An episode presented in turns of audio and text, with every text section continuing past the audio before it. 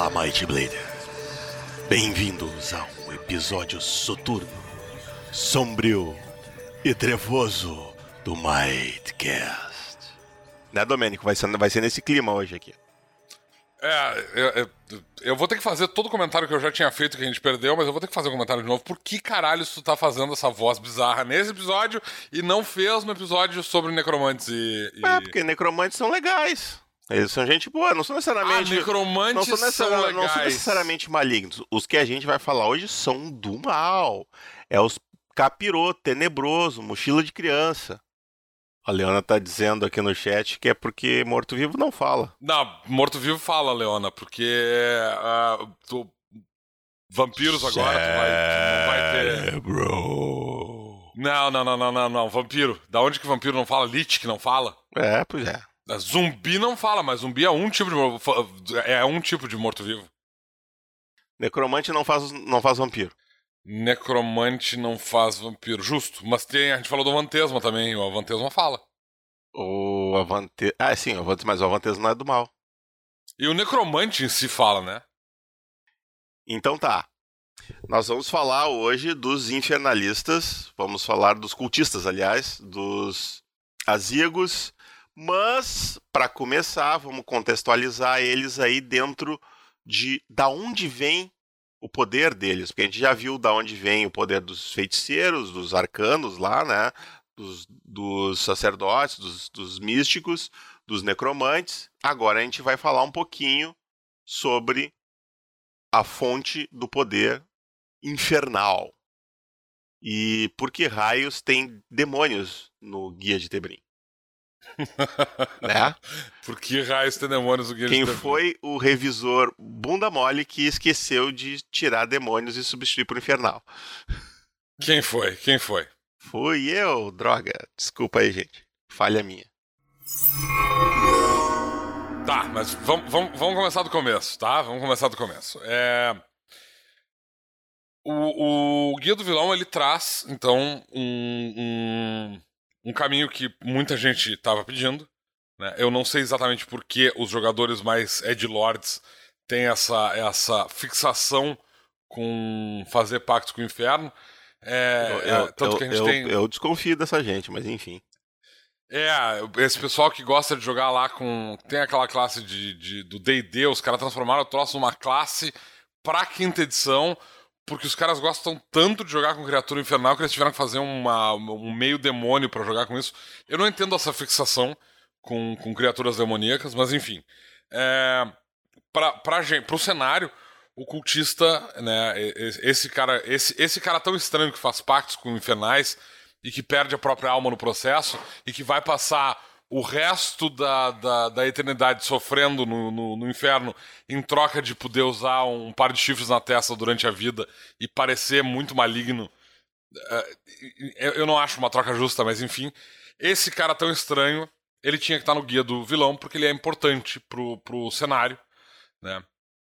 Uh, o caminho ele existe no, no Might Blade desde, desde a segunda edição apesar da gente ter feito uma série de alterações nele, e uh, ele, ele precisava de uma revisão já fazia algum tempo. Ele, é, o, o, cultista, na verdade, é, é, é, essas coisas relacionadas ao inferno, em geral, foram um, um, um, assunto que a gente não tinha tocado nessa revisão para a terceira edição, né? Desde que a gente começou a revisão, justamente porque ele ficava numa área meio estranha.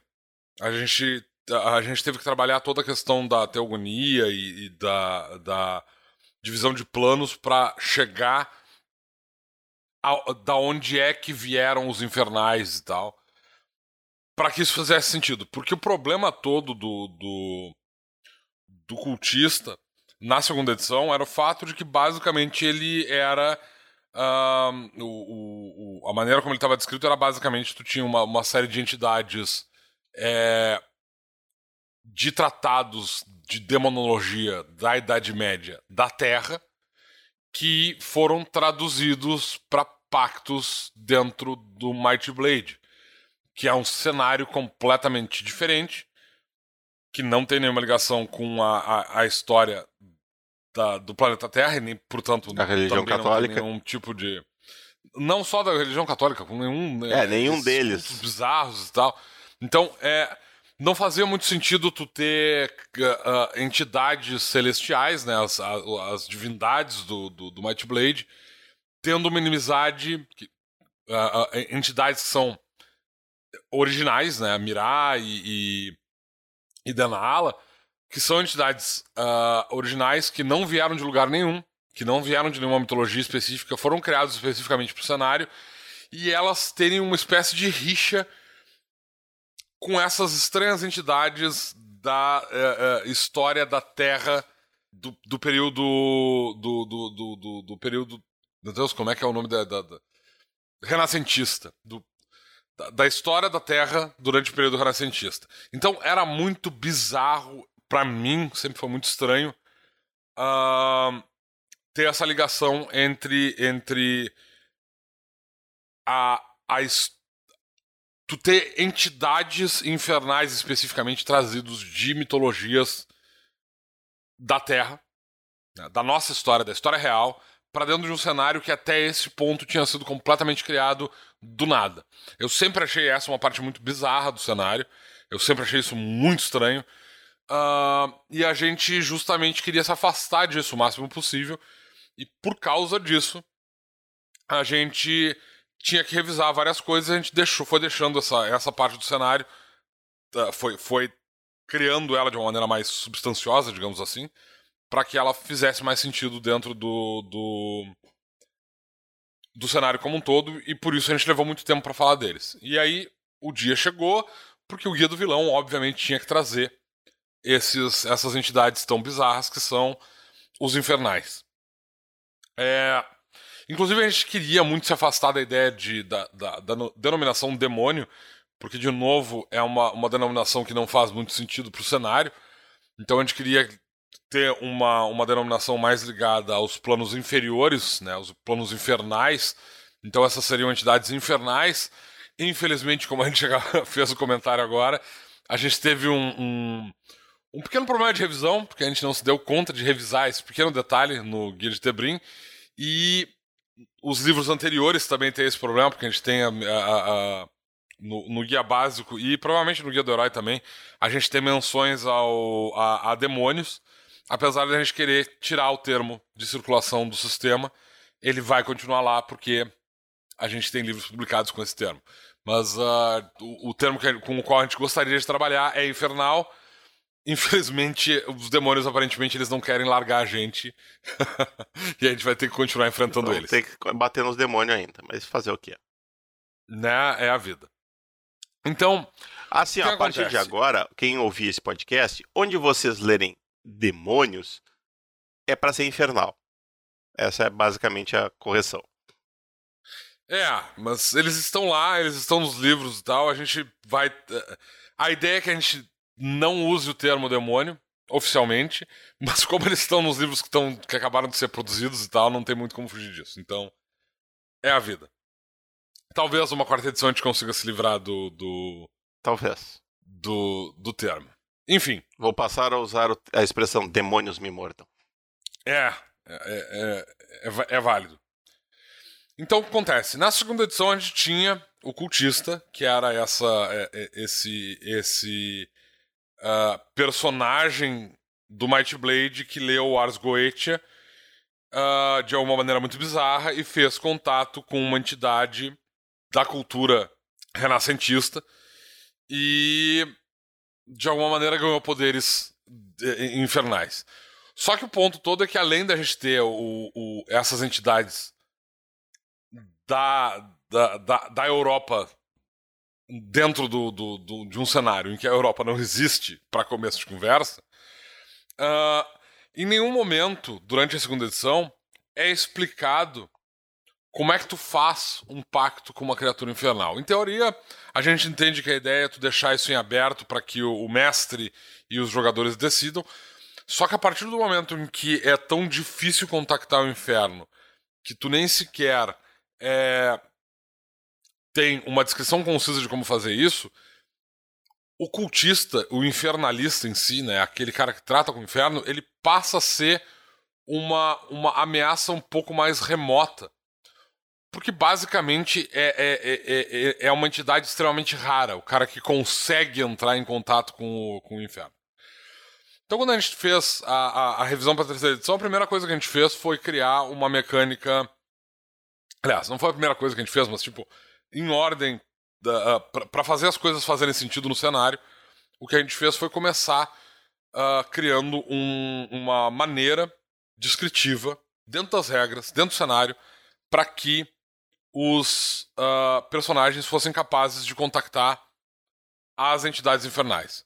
Então a gente criou, tem um, o Guia do Vilão traz uh, um, uma descrição de como é que um personagem contacta o inferno. Então, diferente de outras formas de magia, a magia que trata com. Posso uh... te interromper? Só que eu acho que antes de tu falar disso, seria importante a gente explicar o que é o inferno. Eu acho que é uma, é um contexto interessante para não ficarem com uma visão de inferno católico. Pode ser, pode ser. O que, que é o inferno no contexto do cenário do Might Blade. Beleza, beleza. Depois a gente retoma essa questão de como é que fu funciona o contato. Dentro do, do, do cenário do Might Blade, a gente uh, uh, fez. Uh, tem uma teogonia estabelecida de, de qual é a origem do, do, do cenário, da onde é que vieram as coisas o, o, qual é a origem do nosso Big Bang e da onde veio, da, da onde surgiu a vida, uh, o, o, universo e tudo mais. Isso vai estar explicado lá no guia de planos. Eventualmente todo mundo vai ter, vai poder botar suas mãozinhas nesse material. É, o que acontece é que durante a criação do cenário existe essa separação sobre que a gente aliás já falou lá durante Sim, nos, o, quando a gente falou dos devas 28, e tal. eu acho.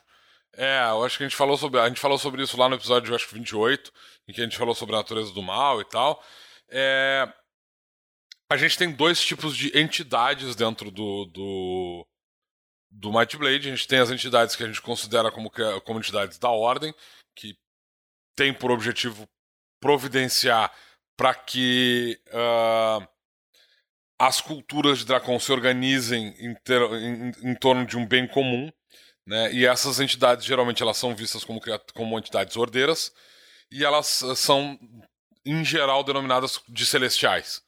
Por outro lado, tu tem as entidades que uh, possuem agendas e objetivos extremamente egocêntricos e egoístas e não estão interessados com o bem-estar de nenhuma outra entidade e, e, a gente costuma agregar essas entidades como criaturas puramente caóticas que habitam os planos inferi inferiores, que a gente denomina de inferno, que são justamente os infernais.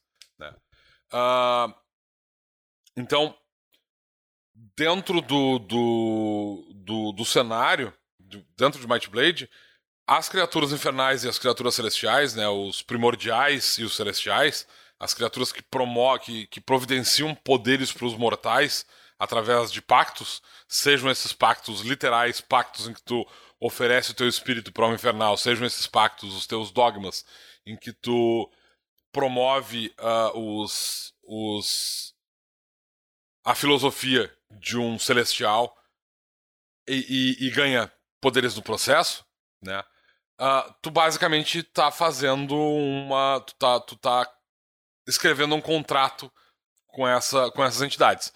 No caso dos celestiais, se tornando sacerdote, no caso de um infernal, se tornando cultista. Só que uh, o cultista, diferente do celestial, ele não recebe poderes simplesmente porque ele tá lá e ele. E ele, uh, ele promove os objetivos dessa entidade, mesmo porque, como a gente acabou de, de, de dizer, né? Essas entidades são extremamente egoístas, elas não trabalham em prol de um objetivo em comum. Cada infernal, na verdade, está trabalhando pro seu próprio, com o seu próprio benefício. Inclusive, às vezes, isso entrando significa... em, em conflito um com o outro, né? Exatamente. O que se, e, e, isso faz com que os próprios cultistas tenham seus próprios objetivos. Os cultistas são, em essência, pessoas extremamente ego egoístas que querem poder para seus próprios uh, uh, resolver Exatamente, para resolver, para ter ferramentas para chegar aos seus objetivos de uma maneira rápida e suja. Vou contratar uma criatura infernal para me dar poder e eu poder uh, fazer o que eu quero fazer, sem ter que passar uma vida inteira implorando para uma entidade celestial, por exemplo, né? Enfim, então é, os infernais eles são essas entidades caóticas com os quais tu faz pactos e a partir desse ponto é uma coisa que não foi explicado, nunca, nunca tinha sido uma, uma uh, mecânica que tinha sido explicada no, no, na segunda edição, nas edições anteriores do, do sistema, era como é que tu entra em contato com essas entidades. Tipo, deixa entender que se tu for egoísta o suficiente ao longo da tua vida, se tu for basicamente um cretino e um, um, um, um, cara sem escrúpulos, pelo menos essa é a visão que eu tinha, né, do, do, do, do infernalista, do cultista, né, Uh, se tu for, se tu for uh, filho da puta o suficiente ao longo da tua, da, da, da tua vida, basicamente um, um, infernal vem bater um papo contigo. O que não deixa de ser uma possibilidade interessante. Na verdade, a gente não exclui essa possibilidade dentro do cenário como ele está agora. Mas para tornar a mecânica mais clara, a gente criou um sistema em que tu pode literalmente uh, entrar em contato com o, com o, com a, as entidades infernais através de, uh, uh, de rituais específicos para isso, né? O que é um pouco diferente de como é que tu. Porque as entidades celestiais, por exemplo, tu não tem como ter contato com essas entidades. Essas entidades, elas. Tu não, tu não tem esse contato direto mesmo, porque elas funcionam de uma maneira diferente. A mecânica entre os dois Uh, uh, apesar de a escala de poder dos infernais e dos celestiais serem a mesma, a, a maneira como a, cada uma delas opera é completamente diferente, e aí, por causa disso, justamente, tu tem maneiras diferentes de contatar uh, uma ou outra, um ou outro lado do, da esfera superior, né? das entidades dos planos mais externos, mais longínquos. Então a gente partiu do princípio que tu precisa contatar o inferno para conseguir se tornar um cultista e a gente criou uma mecânica toda específica para produzir magias, é, é, efeitos infernais. Basicamente, tu começa com a necessidade de contatar o inferno para contatar uma criatura infernal para fazer uma, um pacto com essa entidade. Em geral, a entidade, em geral não, a entidade que vai surgir para fazer esse pacto, vai, basicamente vai ser um infernal que vai estar trabalhando para um, um, um, primordial, tu não vai receber a visita do primordial em pessoa. Ele não vai. Tu não abre um portal e permite que um, um que um primordial entre no nosso. no nosso. No, no, plano material, porque, enfim, existem barreiras que impedem isso. Então tu precisa contatar uma entidade com menor quantidade de poder para que ela seja. para que o trânsito dela entre o plano infernal e o plano material passa despercebido, digamos assim, para os poderes que importam para esse para esse uh, uh, esse trânsito entre barreiras dimensionais. Então, a entidade que tu vai contratar geralmente é uma entidade não uh, não, não necessariamente uma entidade insignificante, mas certamente uma entidade com muito menos poder do que um, um Lorde Infernal, alguma coisa assim. Né? Tu vai tratar com um enviado dessas entidades e esse, esse uh, apesar de a gente não deixar isso literalmente descrito no Guia do Vilão, na prática, no, o Guia do Vilão ele vai trazer essa, essa mecânica de contato com o inferno especificamente para te fazer um pacto, né?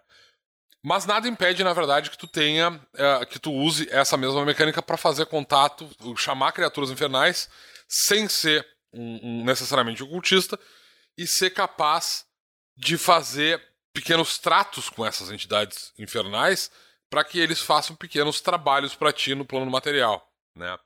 Inclusive tem um certo desdobramento aí porque um, um, um, um personagem que faça abra um, portal, entre em contato com o inferno, ele tem o potencial de uh, fazer com que uma entidade infernal fique, venha para o plano material e se ele não tiver conhecimento suficiente de como enviar essa entidade de volta, é possível que agora tu tenha literalmente um infernal solto no plano material. E na verdade, muitos uh, uh, infernais chegam ao plano material desse, desse, desse modo. Aproveitando dos imbecil. Porque... Exato, porque de fato os infernais, os primordiais em si, eles estão muito menos preocupados com o, o, o plano material do que os, os celestiais, né, que recebem orações e, e, e, adoração, e portanto eles enviam eventualmente algum a, a, uma entidade na forma dos, dos para uh, prestar contas para os seus seguidores, enquanto que os primordiais eles não têm esse cuidado. Então o que acontece é que na verdade é muito difícil de que um, um é muito difícil para um uh, infernal, para um primordial, ele simplesmente enviar um, um, um infernal para o plano material com algum plano maligno e, e, e, eh, escatológico e bizarro. Então, a maior parte dos infernais que chegam no plano material chega desse, dessa maneira. Um, um, um idiota vai lá para fazer um pacto com uma criatura infernal, ele não sabe direito o que, que ele está fazendo, ele enfia os pés pelas mãos, abre um portal, entra em contato com uma entidade dessas que mata ele às vezes no processo, às vezes não, enfim. E agora tu tem um infernal solto dentro do, do, do cenário. Então é, é, basicamente dessa maneira que os infernais eles vão entrando dentro do cenário, né, no, no plano material e esse é o modo pelo qual eles ficam andando por aí. Basicamente foi um wannabe uh, uh, cultista que fez alguma cagada no processo de entrar em contato com as entidades infernais. Mas, às vezes, esses caras conseguem entrar em contato com, esses, com essas entidades infernais e literalmente fazer um pacto com elas. E a gente tem o cultista, que é essa, essa entidade tão bizarra que os jogadores pedem tanto por algum motivo. Eu, eu, eu não entendo exatamente por que é que os jogadores têm tanto interesse em jogar especificamente com criaturas ligadas ao inferno. É, é, a gente tem lá no D&D raças especificamente Porque é proibidinho, a... é do mal, eu quero ser, eu sou um adolescente rebelde. É, eu acho muito bizarro assim e tal. O, o, o, o jogador quer jogar com um demônio. Ah, por que, que não tem uma, uma raça de meio demônio no, no, no cenário? A, a, a, minha pergunta, na verdade, é por que, que tu quer uma raça de meio demônio no cenário? Sabe? Do tipo. É, é, é, é, eu não entendo de onde é que vem esse E eu explico por que, que não tem, porque os sacerdotes do, e os paladinos do nosso cenário trabalham melhor. É, na, na verdade não existe porque é uma, um, um, um demônio não pode ter um, um, filho com um mortal porque não funciona E se tiver, maneira, o né? sacerdote vai e o paladino vão lá e matam. É, enfim, tem isso também, né? A gente tem uma quantidade muito maior de organizações especificamente voltadas para a destruição de criaturas uh, infernais do que a gente tem organizações de criaturas infernais vindo para a Terra. Então, enfim. Eu não entendo essa obsessão que o jogador de RPG tem o, principalmente jogador de RPG novo, né? O, o, e quando eu digo novo, eu não digo novato, eu quero dizer o jogador de RPG com, uh, com uma faixa etária mais baixa. Esse cara que está entrando na adolescência, ou, ou, ou, já está na adolescência, ele tem essa obsessão com o inferno e com criaturas demoníacas. Não entendo, mas a gente tem, o D&D tá aí com os seus... Eu nem lembro como, né, como é que é o nome daqueles caras, aquela raça lá do D&D, é... É... Tiflins. Eu não entendo porque os caras tiveram que criar o Tiflin porque se tornou uma raça extremamente uh, popular de entidades meio demoníacas e os caras transformaram isso numa raça para a quinta edição. Né? É, é, é, eu não entendo. Eu, não entendo onde é que vem essa obsessão com o Ed Lord, essa, essa coisa do tipo, ah, eu quero jogar com o Drow porque o Drow é malvado, ah, vou jogar com, uma, com um Tiflin porque o Tiflin é demoníaco. Ah, não entendo. Mas essa obsessão está aí. O jogador uh, de RPG, ele, ele tem essa obsessão com o inferno. E como antagonista, Adoro. esse personagem, esse, esse personagem uh, uh, extremamente egoísta, que só pensa em si mesmo e que faz um pacto com o inferno, apesar de estar colocando uh, a sua alma imortal no, no, na, na reta. Ele faz. Ele, ele, ele permite a criação de antagonistas extremamente eficientes. Então, definitivamente, o cultista era uma parte importante do guia do vilão. Uma, uma, uma organização de, de, de, de entidade, de seres, de, de pessoas, de personagens que é muito relevante para o cenário. Então, pra gente, o, o, o os cultistas e, a, e, e, essa ideia de, de, de, contato com o inferno, para o cenário, para tu criar uh, como ferramenta para o mestre criar tramas, é bastante importante. Né? Eu não faço. Eu, eu, eu já perdi a minha linha de raciocínio quatro vezes. Sim, tu, tu, fica reclamando é, eu, dos, dos, dos, jogadores. Eu gostaria, que... de, eu, gostaria de dizer que eu, esse, esse episódio está sendo extremamente é, caótico porque eu estou sendo censurado aqui. Tá? Não censurei nada, não vocês estão de prova, vocês estão ouvindo aí, ouvindo, ouvindo tudo que ele falou. Eu, eu não consigo. Eu, eu tô com um problema muito sério de colocar meu, meu cérebro em. organizar meu pensamento sabendo que eu estou sendo censurado. nós estávamos então, tá. falando do poder do inferno, de como contactar o inferno, e aí tu divergiu para falar mal de quem gosta de fazer isso. Em vez de falar sobre é. isso, que é o que a gente tem que fazer. É, é. É que, é que eu acho que. Eu sempre acho que é interessante tu colocar um contexto de por que é que um material está num livro ou não está num livro. Mas enfim. Não, beleza. Tá, tá, tá, tá colocado. É... É... Então a gente desenvolveu essa mecânica para fazer o contato com o inferno. E essa, essa mecânica ela envolve não só porque a gente queria ter justamente essa possibilidade de que o personagem sem preparo ele uh, pudesse fazer com que criaturas infernais ficassem soltas no plano material, a gente criou um sistema para tu fazer o contato com o inferno mesmo sem necessariamente ser um conjurador, mesmo porque uh, tu não tu exigir que para tu conseguir fazer um contato com o inferno, tu tem que ter um conjurador, tem que ser um conjurador, tem que conhecer um conjurador.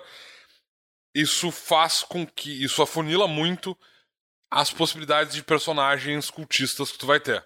É, meio que, meio que derruba o propósito da coisa, né? Que é fazer com que, é, que o propósito dessas criaturas é ter mais e mais gente a partir de estou oferecendo poder para quem não tem. Se o cara já tem poder, ele não precisa de poder. Então, se é, tu já é um feiticeiro, exatamente. já é um rúnico, já é um cara que conjura magias, tá? Tu vai ter bem menos interesse. Tu até pode ter, mas tu vai ter bem menos uh, uh, vai, o, o, demônio vai ter muito menos barganha contigo. O demônio não, o infernal vai ter muito. Vou voltando. O infernal. Não, não, deixa, não deixa, vou tirar. De... o inf... tá, vou deixar, vou deixar. Ele vai ter muito menos poder de, bar... de barganha contigo. Então, é óbvio que eles abriram a franchise para todo mundo, né? Vamos, vamos, vamos distribuir poder aí, ó. Quem quiser tá aqui, ó. Tá na feira, quem quer, vem, ganha um pastel de brinde, né? Venha para o lado de Cutulo, nós damos canecas. É isso aí. Como eu disse, isso não ficava claro nas edições anteriores. Então a gente teve que criar um sistema eh, não só para deixar claro que, que existe um sistema pelo qual tu pode contratar o inferno, mas para dar um sistema para ficar claro que pode dar errado. Isso, exatamente. o teu que vai dar muita inferno, merda. Né? e aí, uh, uh, isso, isso, obviamente, exigiu que a gente criasse um, uma série de mecânicas específicas para o contato com entidades infernais, né? Uh, isso fez com que a gente tivesse que criar é, é, essas mecânicas uh, de uh, símbolos profanos e círculos de invocação para contato com o inferno, que estão explicados no guia do, do, do vilão em, em, pormenores e tal, mas basicamente o personagem ele tem um, o símbolo profano é basicamente uma uma uh, versão extremamente intrincada de uma uh, de um de um selo místico ou de uma runa arcana que tu uh, ela é tão complexa de desenhar que tu meio que entra em, em uma espécie de transe enquanto tá fazendo tá, tá, tá desenhando ela. E a através desse trânsito, consegue entrar em contato com o inferno. E aí tu consegue, tu fecha esse, esse trato através de um sacrifício. É, então tu prepara um círculo de invocação, desenha esse símbolo profano, realiza o sacrifício e através desse conjunto específico de, uh, de eventos, uma entidade, tu chama a atenção de uma entidade infernal que vem até o plano material e aí dependendo do teu sucesso ou, ou não, uh, ah, para realizar esse processo todo. Dependendo da tua lábia. é, dependendo dos teus testes também. É, tu vai conseguir um. Tu, tu vai entrar em contato com uma entidade infernal que, com a qual tu pode ou literalmente fazer um pacto e se tornar um cultista, ou tu pode tentar barganhar com essa entidade. Né? Se tu vai conseguir ou não barganhar com essa entidade já é outra questão. E aí, a partir disso, tem o cultista, que é o nosso. É, é, é, é essa, é, esse, esse cara tão estranho que. Tão, tão, tão egocêntrico e tão egoísta que ele resolve que, por algum punhado de, de anos com poderes sobre outras criaturas, ele vai passar o resto da eternidade uh, uh, com sua alma presa num plano infernal, trabalhando para outras entidades tão, tão, tão egoístas quanto ele. Enfim. De novo, eu não consigo entender qual é a lógica de. de porque que tá bom, a gente já entendeu o que tu não entendeu. Tá bom, tá bom, tá bom, chega. Uh... Eu vou cortar os 29 minutos de, la, de, de lamúrias do Domênico falando que não entende as pessoas. Vou deixar a parte, a parte controversa, mas vou, vou cortar a lamúria, tá? Eu acho que tem que fazer o contrário. Eu acho que tem que deixar a lamúria e tirar a parte controversa, mas tudo bem. É... Não, aí tu vai dizer que eu estou censurando o que tu quer, o que tu quer dizer. Tá, então a gente tem aí uma mecânica de conjuração de criaturas extraplanares, né, do, de, especificamente do plano infernal, uh, e como os cultistas usam isso para fazer magia. Ou para usar os seus então, poderes, vamos dizer assim. É, tecnicamente, o, o, o, os cultistas eles não necessariamente realizam magia, né? Nem todo cultista é um conjurador. E nem, embora alguns deles aprendam a usar magia ao longo do seu. É, uh, do, do, da sua árdua caminhada enquanto cultista, isso não é verdade para todos. Alguns deles simplesmente têm poderes garantidos pelo, inferna, pelo, pelo, pelo inferno, na forma de energia que vai uh, ser uh, imbuída né, nesse, nesse, inferno, né, nesse cultista, e a partir desse ponto ele tem a capacidade de, de exibir características sobrenaturais. Algumas dessas características são sim magias, né? Uh, particularmente aquelas, aquelas magias para invocar aquelas capacidades de invocar entidades do inferno, né? Uh, que os cultistas são conhecidos por, por isso, de, é, é chamar imps e, e cães infernais para auxiliar eles é, nas, no, nos seus afazeres do dia a dia, na, na sua distribuição de, de, de uh, negatividade pelo cenário. Para disseminar uh, o caos. Because exato. the chaos reign. ok. De novo, eu não entendo quem, essa quem, quem segue, quem, quem usa o TikTok entendeu a referência. Ok, ok. TikTokers, cara. Esses caras tão estranhos que são tão egoístas que. Enfim. Que uh... fazem pacto. é... Então, o, o, cultista, ele, ele, depois que ele fez esse pacto, ele tem, é, ele é, tem esses poderes garantidos né, por essa entidade infernal em troca de uh, seus futuros trabalhos dentro do inferno para essas entidades com as quais ele fez o pacto. E aí tu tem. Isso basicamente uh, uh, resume o cultista. Né? O cultista é esse cara que fez um contato bem sucedido com o inferno. Ele entrou em contato com o infernal. Ele fez uma barganha. Teve poderes garantidos por essa entidade. Então ele agora é um canal entre as energias do inferno e as energias do, e o plano material. E por causa disso ele consegue exibir uma certa, uma, uma, uma certa quantidade de, de qualidades sobrenaturais, né? Na forma de, de poderes infernais. E esse é o, o, o cultista, ele está lá, no, no, o guia do, do vilão, ele vai trazer, eu não lembro agora quantas entidades uh, uh, uh, infernais, quantos pactos tem, eu acho que são seis ou sete, né? de todos os tipos, então tu tem é, pactos da, da, com criaturas da, da, da loucura, da, da, da escuridão, das doenças, da destruição, da. É, o, o Glicon é o que mesmo?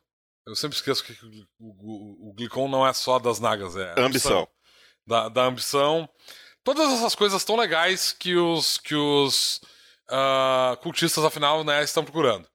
Então, tem uma lista lá de, de, de pactos, e diferente dos, dos das entidades, do, dos, dos demônios, né, dos demônios que a gente tinha na segunda edição, que, como a gente falou aqui, são uh, basicamente.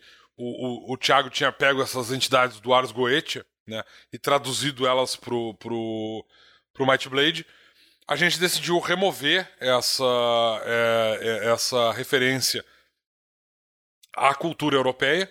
Então, ao invés de manter os nomes dos, das, das entidades é, do, dos, dos demônios do Ars Goetia, a gente pegou entidades, eh, digamos assim, é, entidades obscuras de religiões obscuras. O Glicon, por exemplo, que é o, o, o, Demônio da Ambição, eu acho que é um dos meus favoritos. Ele, ele é literalmente. Ele é possivelmente o, o, o primeiro caso de, de estudo social aplicado. Ele foi criado por um filósofo como uma entidade para entender a mentalidade de quem adora uma. para tentar entender de onde é que vem o cultista. Literalmente foi isso que ele criou. E aparentemente esse, esse culto, o Glicon, se tornou popular durante algum tempo na, na, na, na região onde ele foi criado. Ele é, ele é uma, uma entidade grega. Como eu disse, ele foi totalmente criado, ele não é uma entidade. Ele foi totalmente criado. Porque, né? A gente sabe que Deus, Zeus e, e, Thor, eles existem, eles andam por aí, em suas carruagens puxadas por bodes. O que eu quero dizer é que, na verdade, é que eles. É, é, o Glicon ele não foi ele não foi criado de uma maneira tão orgânica quanto outras divindades para explicar é, eventos que tu não tinha como como uh, uh, racionalizar, né, como tempestades, etc, etc. Ele é criado exatamente como uma espécie de, de, de exercício social para entender a mentalidade do, do, do, do, cultista mediano. E o culto dele acaba se tornando mais uh, abrangente e aparente.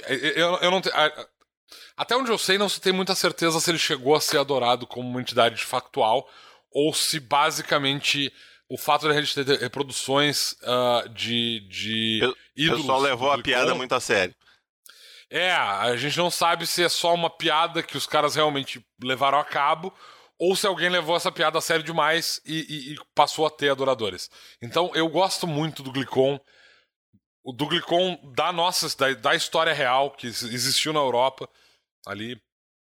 Eu, eu gosto bastante do Glicon e por isso eu peguei essa entidade e, e ele foi o primeiro infernal que a gente criou pro, pro, pro, uh, pra terceira edição. E se seguiram outras entidades, né? Pra, pra que as ah. pessoas não achem que tu é uma pessoa incoerente, Domênico, que passou um bom tempo do começo do episódio falando que eu vou acabar com esses pactos todos com entidades europeias e não sei o que, não sei o que, e aí o primeiro que tu fala, tu tirou de uma entidade europeia. explica essa contradição aí pro pessoal aí. É, é que uh, não é tanto com a questão de pegar uma entidade europeia. O fato de que, na verdade, como eu falei, o, o, o Tiago, quando ele criou os pactos lá na segunda edição, ele basicamente se baseou no, no Ars Goetia, que é um livro uh, de demonologia medieval ou, ou, renascentista, não tenho, não lembro com certeza agora. Eu a, acho que é renascentista. Ele... Eu acho que ele é renascentista também. Que está basicamente ligado especificamente a, a, a religião católica, mitologia católica, né? A mitologia católica. E isso significa basicamente que tu tá trazendo uh, uma, tá fazendo uma ligação com uma religião que existe, está viva e uh, usa esses termos. Está é e, e está ativa. Enquanto que o, o, o, a gente poderia ter criado termos e nomes específicos para cada uma das entidades infernais, né? Só que é muito mais interessante tu colocar um nome que exista nessas entidades, porque aí o cara vai lá fazer um Google search e entrar em contato com. É, especificamente com entidades infernais, para a gente não ter uh, uh, o contato com essa, com essa mitologia que permeia uma religião que ainda existe, né? Uh, uh, eu achei mais interessante ir cavar entidades uh, de religiões. Mais esquecidas. Não sejam tão é, comuns. Ou de religiões que não existem, não são mais praticadas isso, na isso, prática, isso. né?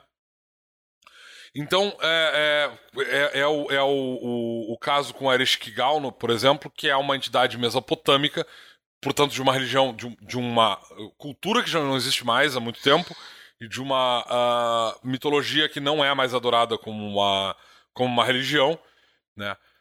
Uh, o Glicon, da mesma maneira, é essa entidade que a gente não tem certeza se é um.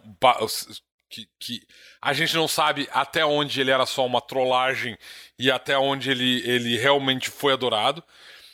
Só que eu quis usar o nome de, de entidades reais, ao contrário de Mirá e Denala, que são, que são nomes que o, o Thiago inventou completamente.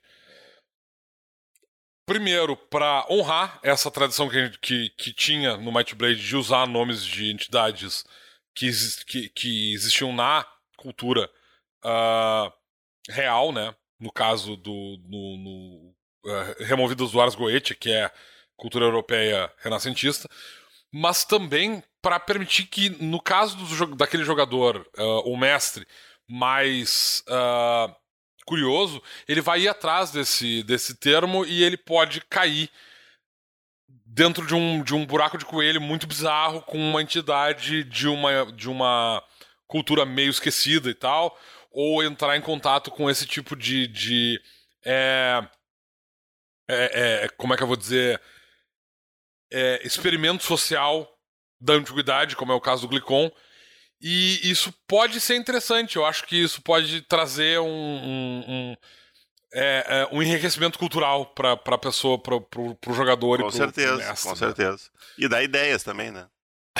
Exato, e permite justamente que tu vai entrar em contato com outras culturas, vai ver outras. Uh, uh, uh, vai, vai ver outras mitologias, talvez que o, o, o, o jogador talvez ele nunca tenha tido contato antes, né?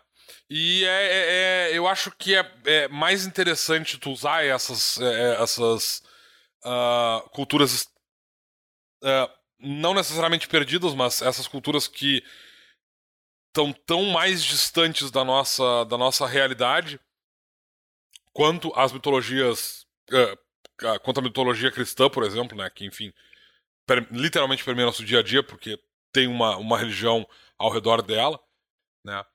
Então, é, sim, os infernais, aqueles. Uh, os, os, pactos todos, eles são.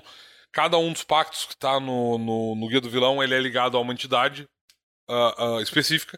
Essas entidades vão ser, assim como, as, como os celestiais, que estão lá no guia básico, né? O Adenala e a Helenes, eles eventualmente a gente vai fazer uma. A gente vai, vai ampliar a descrição dessas, dessas entidades em, em livros futuros e vai falar de, da religião ao redor delas e do culto ao redor delas e vai criar uma uma é, uh, uma cultura fictícia dessas entidades dentro do, do cenário de Might Blade mas se alguém for procurar por essas entidades elas existem em suas em, em, em suas estranhas culturas esquecidas né? Como eu disse a Ereshkigal Uh, é uma, uma entidade da, da. Vamos, vamos pegar todos eles agora. Tu falou do Glicon, então vamos falar dos outros todos. Eu acho que, é, que era, era a ideia, né? É, eu, eu só tinha. É, é, bom. Eu, eu tô Podemos, muito interessado é... em saber a, a origem do Virzu. Eu quero que tu fale pra nós. Baita então, filho da puta. Em algum ponto do, do, do, do, do porque eu peguei entidades que eu mais ou menos conhecia, que eu já tinha encontrado em algum lugar, em alguma pesquisa bizarra. Nossa, que, que medo. Eu, eu sou. Tu já eu, tinha eu encontrado tipo Inominável por aí? É, então, eu sou esse tipo de pessoa que faz pactos eu, e entra em contato encontro, com entidades infernais. Eu só encontro o Inominável nas quartas-feiras. é, eu, eu encontro ele com mais frequência. Então, é, é, é eu, eu sou é, é, esse tipo de pessoa estranha que, que faz pesquisas por, por uh, fica, fica catando coisas como Nomes bizarros religiões perdidas, é, culturas esquecidas, religiões obscuras e tudo mais. E em algum ponto eu entrei em contato com a, com a terminologia do Virzu. Eu não faço a menor ideia de onde é que eu tirei esse nome. Eu fui fazer uma pesquisa agora para tentar lembrar da onde é que eu tinha tirado esse, esse termo. E o Virzu é esse cara tão estranho que ele se perdeu. Ele, ele, é, dentro... ele é a entidade do que mesmo? O Virzu é, é o, o, a entidade da tirania. Da tirania. É, ele realmente foi tirando contigo. O, o, a Leona encontrou uma, uma citação do Virzu sendo ligada ao Júpiter, o que faz sentido porque o Júpiter basicamente Virzu, é uma... Vesúvio, por aí, ó, tem alguma coisa aí. Que, que... Nada, tá, cara, bom. nada, é, nada. É, pois é. Porque o Júpiter é uma entidade que uh, rege né, os, os uh, as, o panteão olimpiano. Então talvez tenha, tenha sido algum texto muito bizarro do, do, sobre o Júpiter que eu tenha encontrado o termo.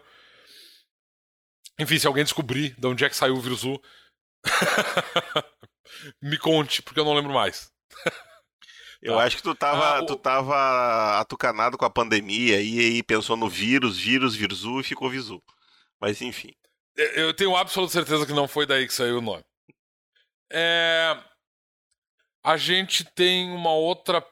É, é, a, a, a Chiama é uma. Eu acho que ela é o, o, o, a, o Infernal da Destruição. Acho que o Pacto da Destruição é tá no nome dela. A Chiama basicamente é um, um dos uh, nomes. Um desses muitos nomes é, uh, alternativos de entidades, né? Uh, o próprio Júpiter, falando no, no, no, nele, ele tem vários sobrenomes pelos quais ele é conhecido em situações específicas, e a Chama é um outro nome para Kali, que é uma, uma divindade uma, uma divindade da, da mitologia sânscrita, da mitologia sânscrita não, sânscrita é a cultura, é, é isso, hindu, que é basicamente a entidade da morte e da destruição, então é, se alguém tiver alguma ideia de, de, de como é que tu vai usar um. um, um... Ah, e isso, na verdade, é um outro ponto. Se o mestre quiser ter algum tipo de ideia de. Putz, como é que eu vou. Como é que é a aparência de um. de um. de um infernal. Uh, da. da. Uh, da Chiama, por exemplo. Vários braços. tu faz uma pesquisa no Google e aí tu vai encontrar lá uma, uma criatura de pele azul é, com caninos longos e vários braços com várias armas e tal. Sim, é, vai parecer com a Kali. Claro que vai, mas né, a gente está falando cultura é uma coisa que não tem, nunca vai se perder. Então, é, basicamente, quando a gente for falar dessas, da, dessa entidade, certamente ela vai ter essa característica de ter vários braços. A destruidora, ela faz muitos ataques por turno, é por isso que ela destrói as coisas. e depois tem é. o. O, o. Ah, eu não lembro. Nehemoth. A Nehemot, é, é, se não muito me engano, a Nehemot veio das mitologias proto uh, judaicas. Eu não tenho certeza absoluta, mas eu tenho quase certeza que ela veio das. Hã? Tem cara. É, eu acho que ela veio dessas, dessas mitologias. Ah, Talvez ela tenha visto da, da, daquelas, daquelas tradições cabalísticas, alguma coisa é, assim. Uma coisa assim. Aí é... tem o, o Inominável. Como é que é, é o nome dele? é aquele que não pode ser nomeado. Ah, tá. Lembra disso, né? É...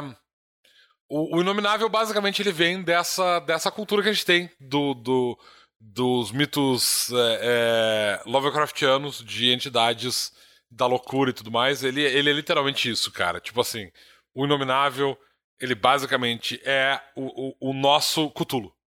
Basicamente. É, é, essa é a ideia.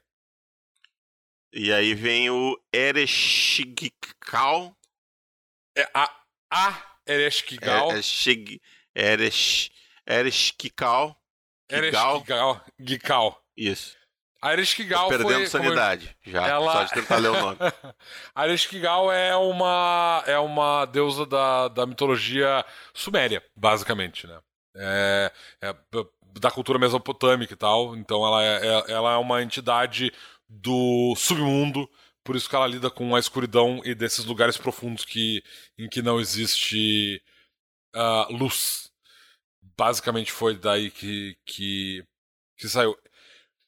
É, é, a, a, a Ereshkigal. Eu gosto muito desse nome porque justamente ele tem um trava-língua e eu acho. Eu, eu levei muito tempo para me acostumar Com a... Ah, é, o, o, o, o Inominável que é da loucura, né? A Erishkigal é da pestilência, agora que eu... É, a eu... Erishkigal é da, da pestilência. Isso. E aí depois tem o vírus Peraí, que a gente, a gente não comentou que o vírus... a- A... gente comentou que o vírus é da tirania, tá certo. A Ere- a Erishkigal é da pestilência. Isso, É, é isso aí. isso aí. Eu tô A olhando. Nehemoth é que é da escuridão. Isso, né? Remove a escuridão. Isso. Que no nome do símbolo tá Nehemoth, mas durante todo o texto tá Nehemoth. Por algum motivo, perdeu-se o Porque H. ah, os Hs eles se perdem, eles se eles- perdem, são, são, são perdidos. É, é. São uns perdidos os H. São os perdidos. Os Hs são todos perdidos. Vamos falar agora um pouco das, dos caminhos, né? Dos dois caminhos. Eu acho que é- a gente pode entrar já nisso. A gente acabou de falar longamente sobre o cultista, na verdade. É, a gente, a gente falou especificamente da, do- do- do- do- dos pactos, da coisa, da coisa e tal, e eu queria falar sobre o. Como é que funciona a magia, a- os poderes do Azigo. Ele também tem que fazer um pacto? Co- co- de que modo ele se conecta com o inferno para poder fazer essas maldições? É, então, é, a gente criou então essa, essa mecânica muito bizarra de pactos que tu tinha que criar sí- símbolos profanos, círculos de vocação, entrar em contato com o inferno. Isso criou uma mecânica nova de, de conjuração que, que, que, eu, que eu não queria que ficasse ah, ah, limitada só a mecânica para entrar em contato com, os, com, com o inferno e fazer um cultista é uma coisa que provavelmente vai aparecer muito pouco ao longo de uma, de uma campanha e tal. Então, para não perder toda essa mecânica dentro dessa, dessa, desse pequeno detalhe que é entrar em contato com o inferno, ah, os poderes do cultista, especificamente, que lidam com conjuração, eles seguem essa mesma mecânica, né? De, de ter que usar símbolos profanos e círculos de invocação. Só que eu achei que seria é, interessante criar é, manter essa mecânica para um outro. para um, ampliar essa mecânica para outros caminhos. E aí entra o Azigo, que tem uma história muito bizarra. Que é muito bizarra, não, mas é uma história que não tem absolutamente nada a ver com o, o, o cultista e a segunda edição. Que pouco tem a ver, na verdade, com o, o, o, o Might Blade em si. Ah, que basicamente o Azigo, ele ele é uma dessas, um desses caminhos que a gente já criou antes de ah, sobras, né? De, de habilidades que sobraram de outras classes e de outros caminhos que a gente revisou. No caso do Azego especificamente, o Azego lida com maldições que originalmente estavam no, no, no Necromante e é, não faziam muito sentido no Necromante, porque o Necromante. Quer dizer, não faziam. Tecnicamente, a gente sabe de onde é que vem essa ideia do Thiago ter criado o Necromante ligado com, com, com maldições, porque provavelmente ele estava usando como base, como referência, a, a, a ideia do, do voodoo, né, que tem a ver com criação de zumbi, lidar com morto-vivo, e com maldições também, com mal olhado, enfim. Provavelmente daí que tinha essa ligação do Necromante ter ah, maldições. Só que quando a gente revisou a classe, é, é- essa, essa ideia de amaldiçoar alguém ela ficou meio alienígena pro, pra classe do Necromante.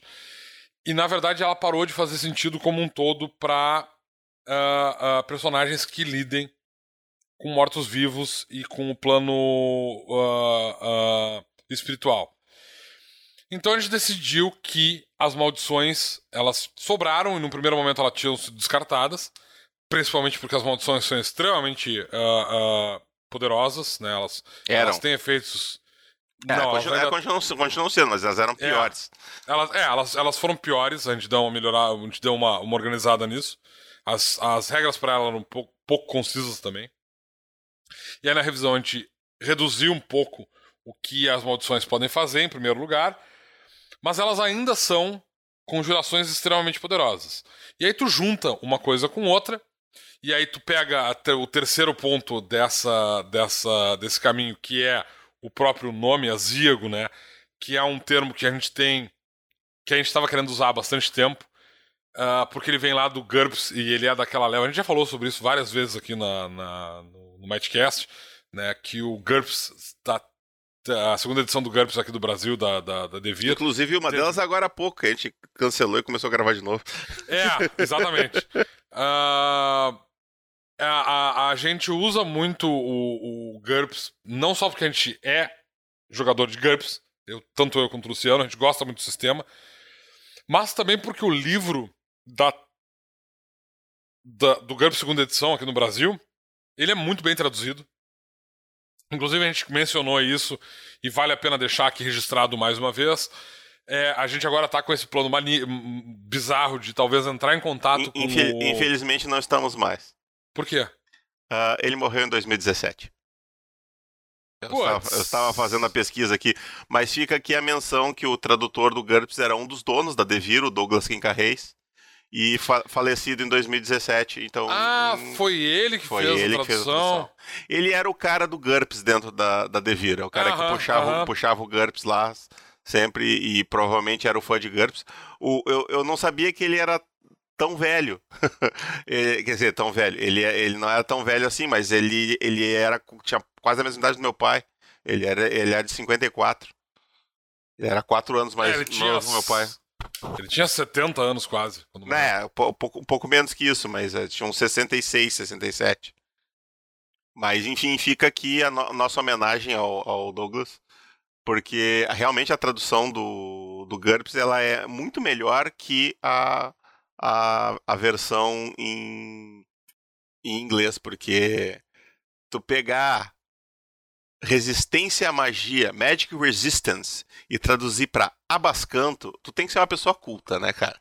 Não pode, não é qualquer um que faz essa tradução. É, exatamente. Tipo, pô, é uma pena que não, não exista mais a possibilidade de fazer contato com esse cara, porque pá.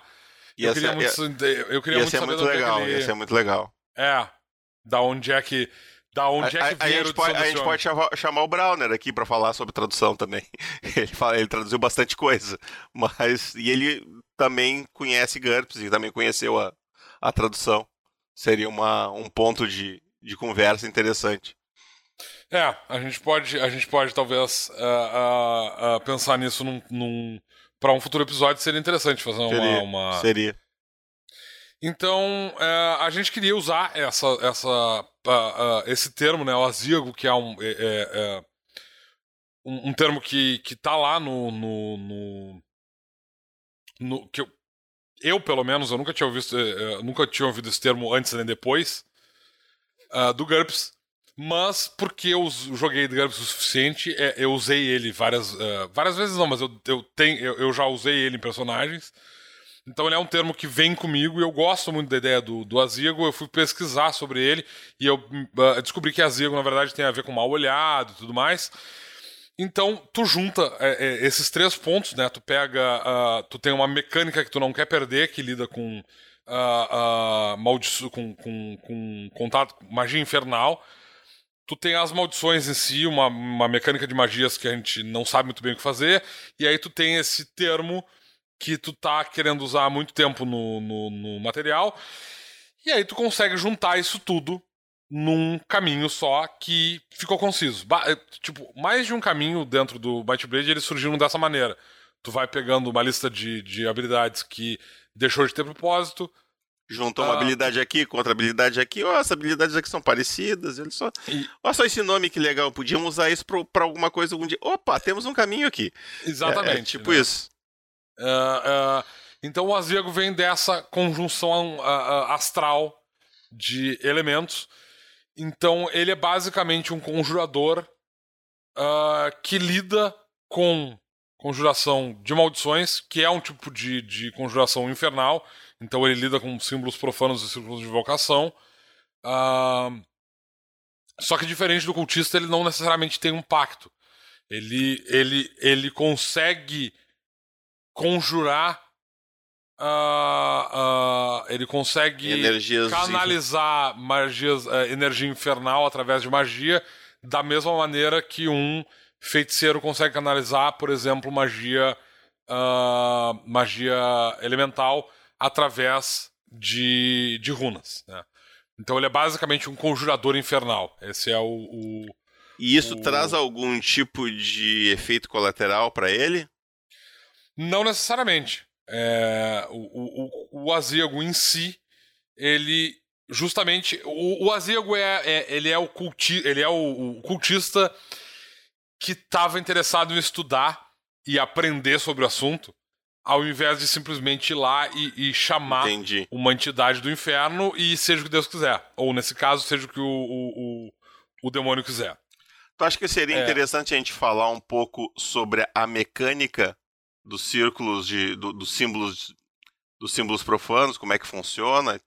A, a- esse, esse tipo de coisa. Não sei se tu acha que valeria a pena a gente comentar isso aqui. É, é, a gente, é, porque assim, o, o, o- a maneira como tu lida com o inferno ela é bem específica, né? É, diferente de, de- das magias ah, místicas, que tu basicamente desenha um círculo de, de tu desenha um selo místico para produzir ah, ah, um efeito mágico.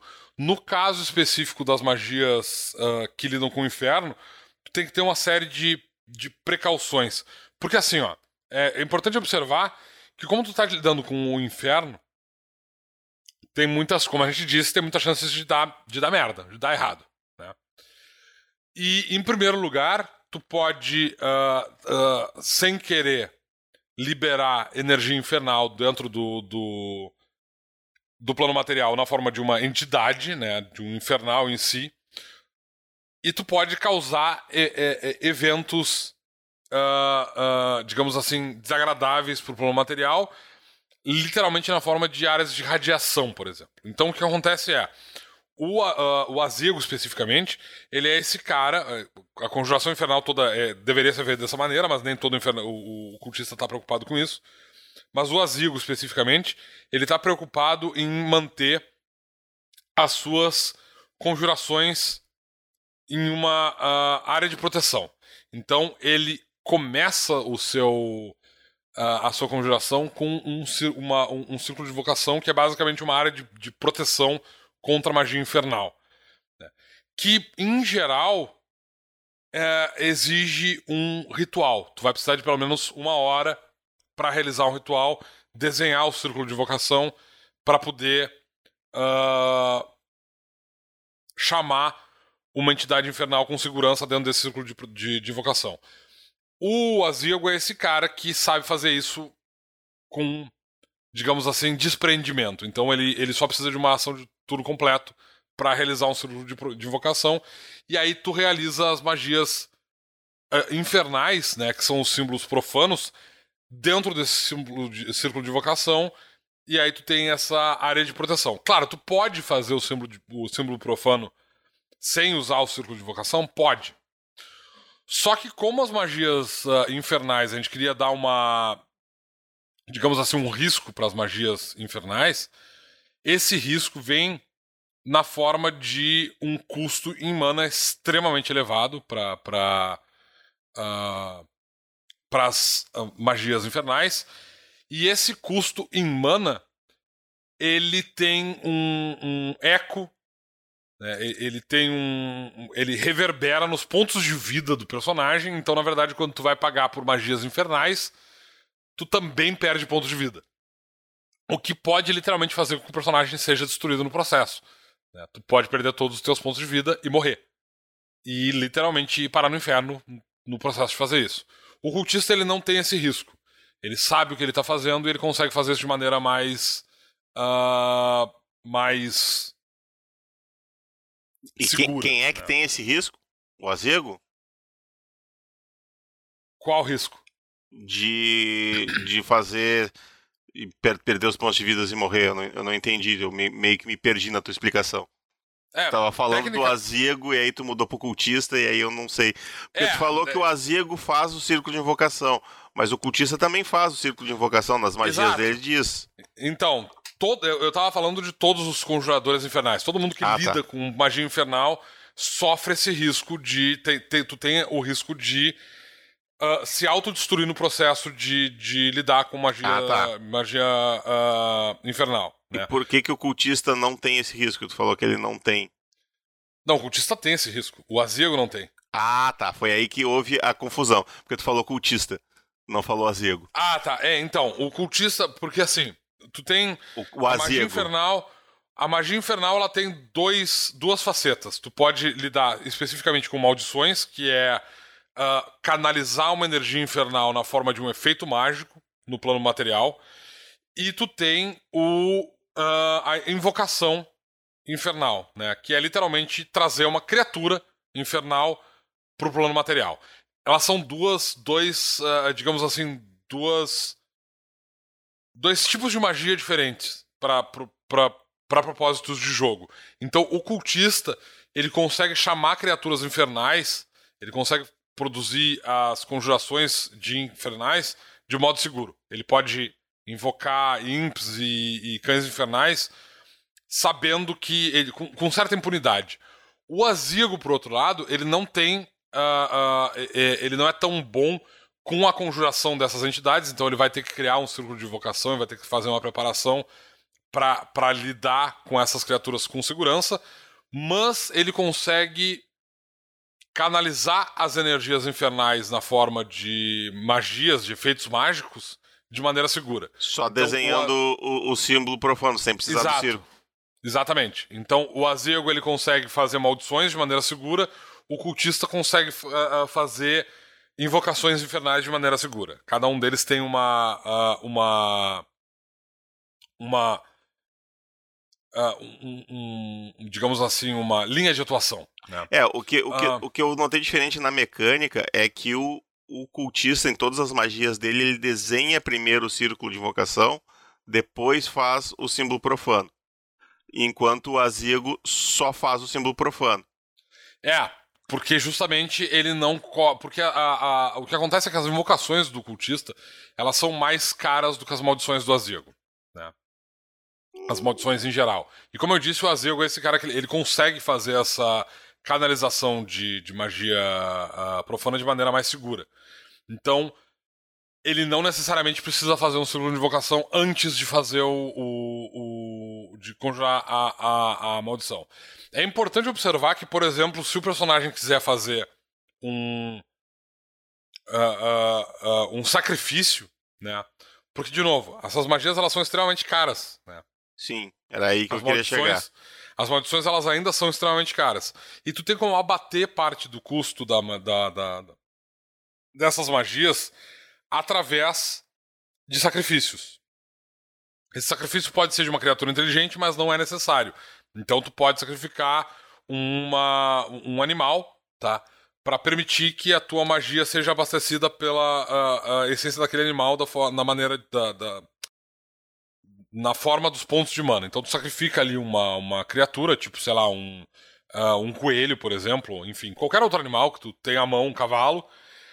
E aí tu usa os pontos de mana dessa, dessa criatura para abastecer a magia. Então se a magia custa 50 pontos de mana e a criatura que tu sacrificou tem 30 pontos de mana, tu só vai ter que pagar 20 pontos de mana, tu vai ter que pagar a diferença. Então sai mais barato para ti fazer essas magias se tu sacrificar uma criatura para te sacrificar uma criatura, tu necessariamente precisa de um círculo de vocação.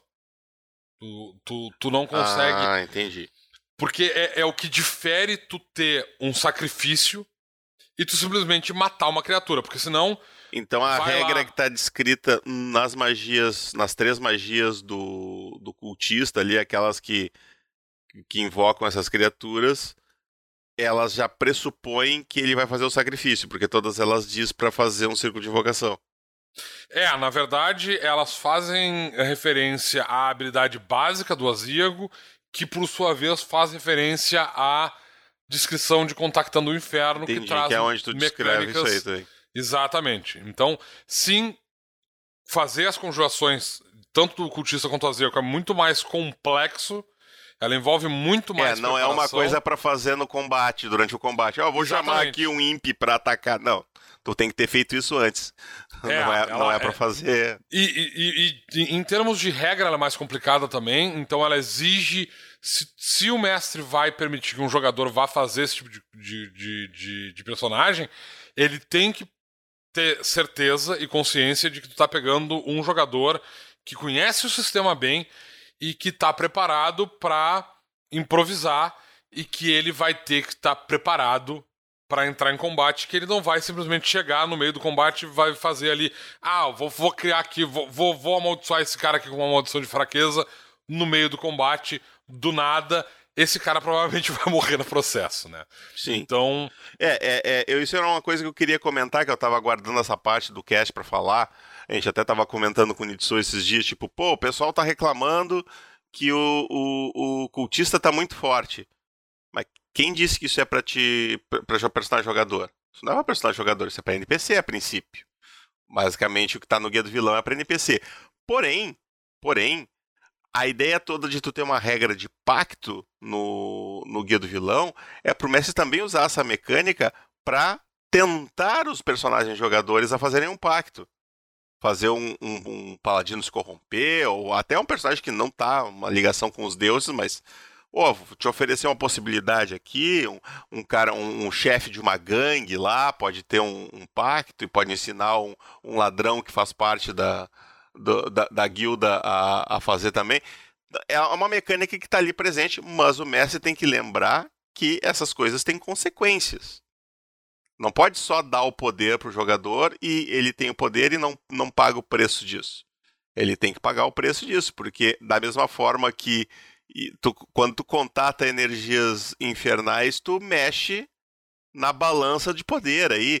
Daqui a pouco um, um, um, um como é que é um, um oráculo de, da, da, da, da tríade aí vai ter um, uma visão de que tem um, um, um, mal sendo alimentado naquela cidade vai botar os seus, os seus, os seus sectos atrás desse, desse cara. O cara não vai ficar fazendo evocação impunemente para sempre, né?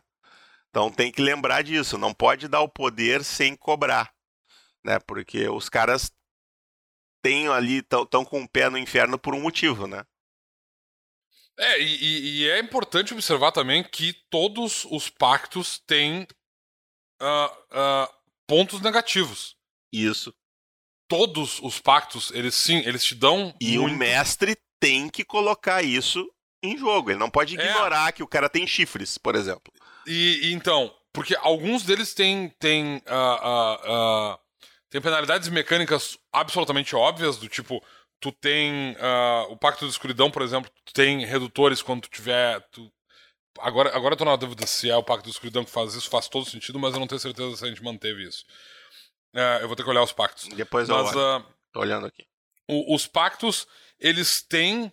Uh, eles têm penalidades mecânicas dentro do jogo, então, por exemplo, é, um, um personagem com o Pacto da Escuridão ele consegue enxergar ilusões, ele enxerga no escuro, ele não tem nenhum tipo de dificuldade para enxergar tudo, ele tem um monte de habilidades ligadas à, à, à, visão, ele tem acesso a um monte de habilidades ligadas especificamente à, à, à, à escuridão, e, e, ele vai poder usar o, o, as outras habilidades do cultista, que são habilidades poderosas, de invocar entidades infernais e tudo mais, beleza.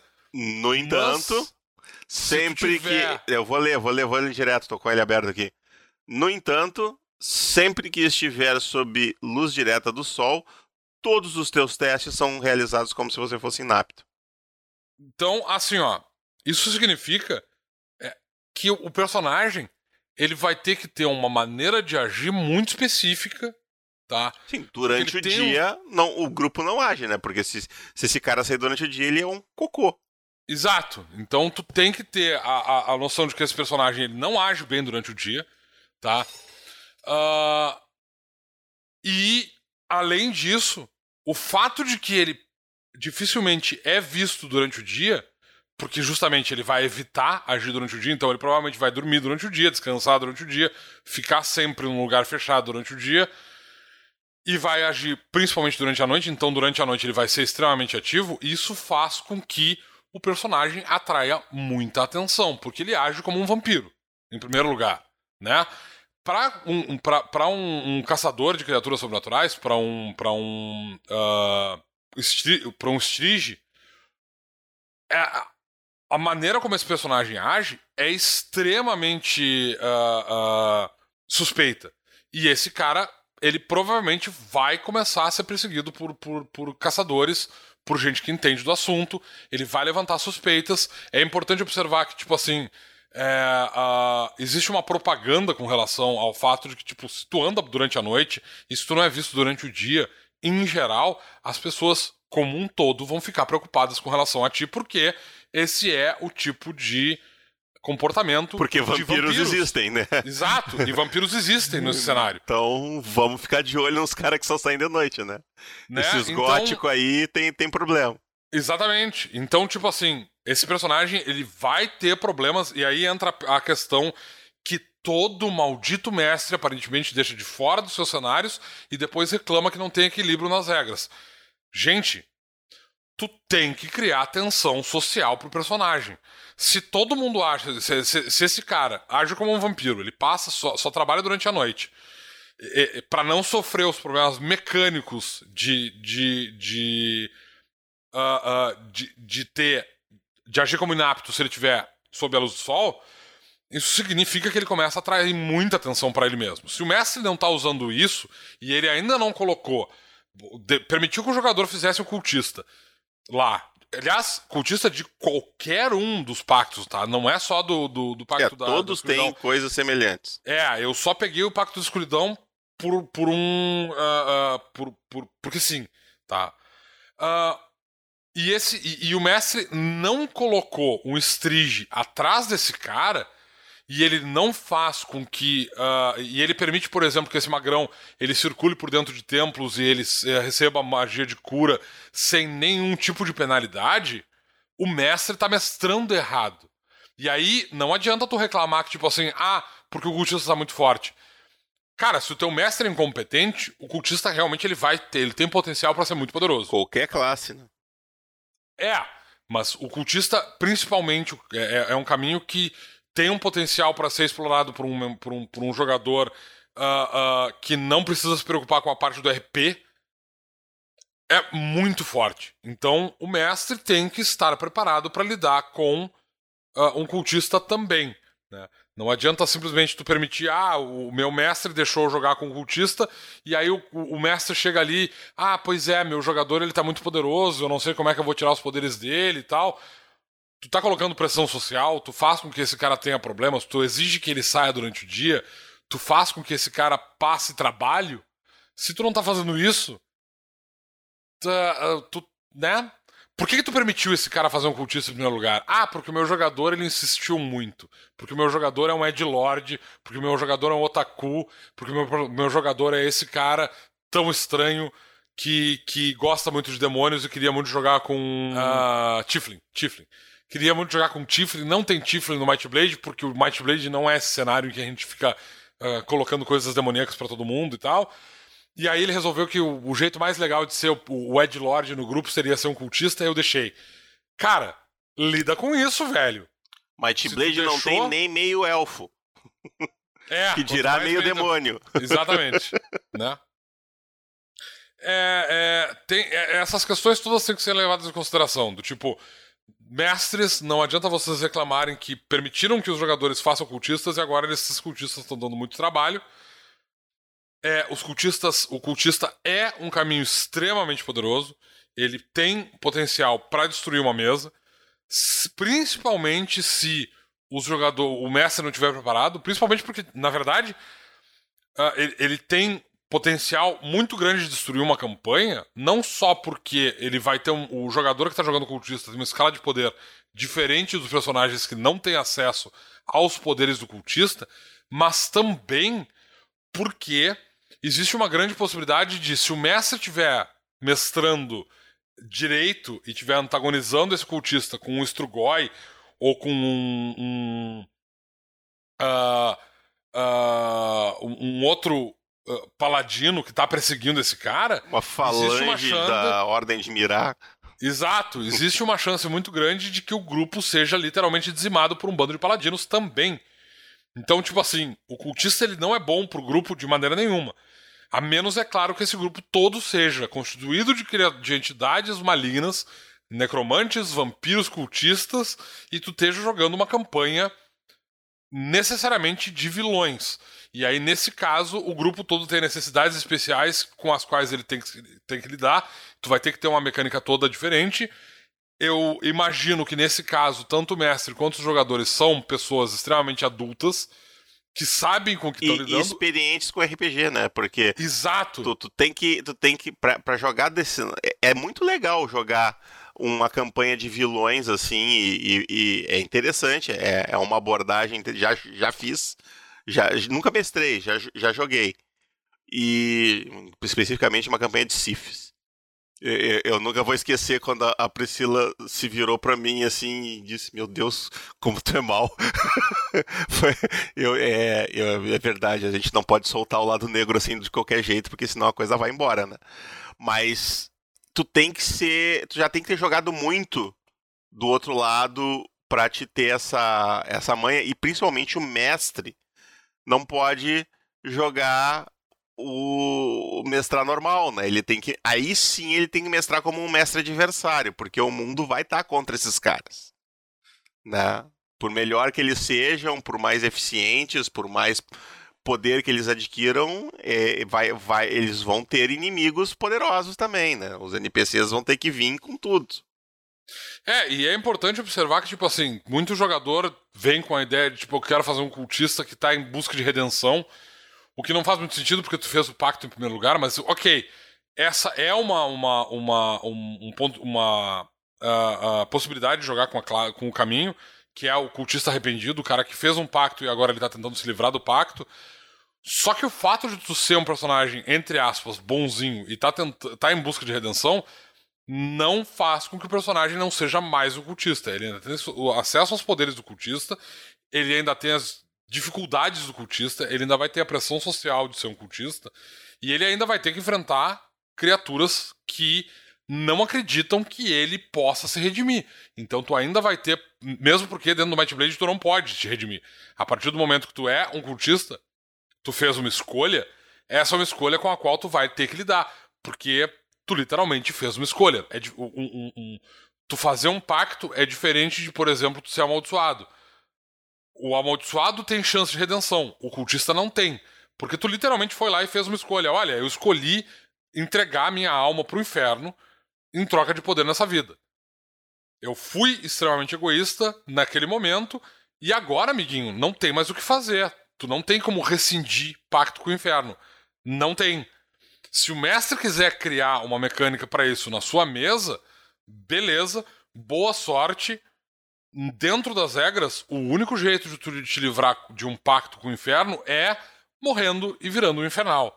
Não tem outra maneira. Tu não tem como rescindir o pacto, não tem chamar. Tu, no, a, a, a, não ser que o jogador seja um, um, um, um escritor tão bom quanto o, o, o, o Gaiman e consiga criar uma, uma história do, do, pro personagem que seja semelhante a alguma das, dos arcos do Constantine, lá em que ele consegue uh, uh, é, engambelar uh, mais de um demônio. Ele né? vende para dois demônios e deixa eles brigando.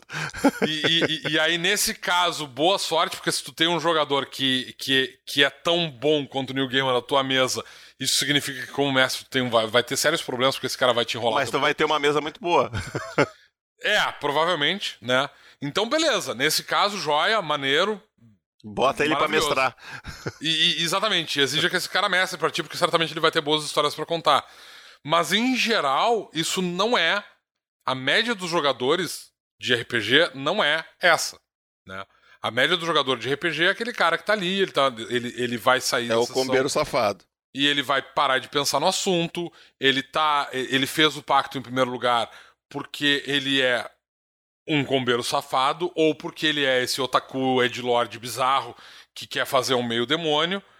Uh, e ele não tá pensando nas consequências. Né? Então, é, é bom lembrar dessas, desses detalhes e tal quando tá mestrando. Tipo, olha, se o cara. Se tu tá permitindo um cultista no, na, na mesa, tenha consciência de que isso muda toda a estrutura tu não tá mais contando uma história de simplesmente uh, uh, heróis se aventurando num cenário. Tu tá lidando com um grupo de heróis e vilões, porque tu tem pelo menos um vilão aí na forma desse cultista, que além de estarem se aventurando no mundo, vão ser perseguidos com boas razões por poderes do cenário que estão tentando exterminar ele por bons motivos, né? Então tá, eu acredito que isso aí encerra o nosso tema de hoje. Uh, quer fazer mais alguma colocação, Domênico? Não, eu, é, é, de novo, para aqueles mestres jogadores que estão. Eu não entendo esse... por que os jogadores querem. não, não. É, é, eu só gostaria de, de novo, mais uma vez, reforçar a ideia de que, tipo, esse. É, o, o, os cultistas especificamente, tá? Mais do que qualquer outro caminho e classe uh, que estão no Guia do Vilão, o cultista ele é uma ferramenta pro mestre.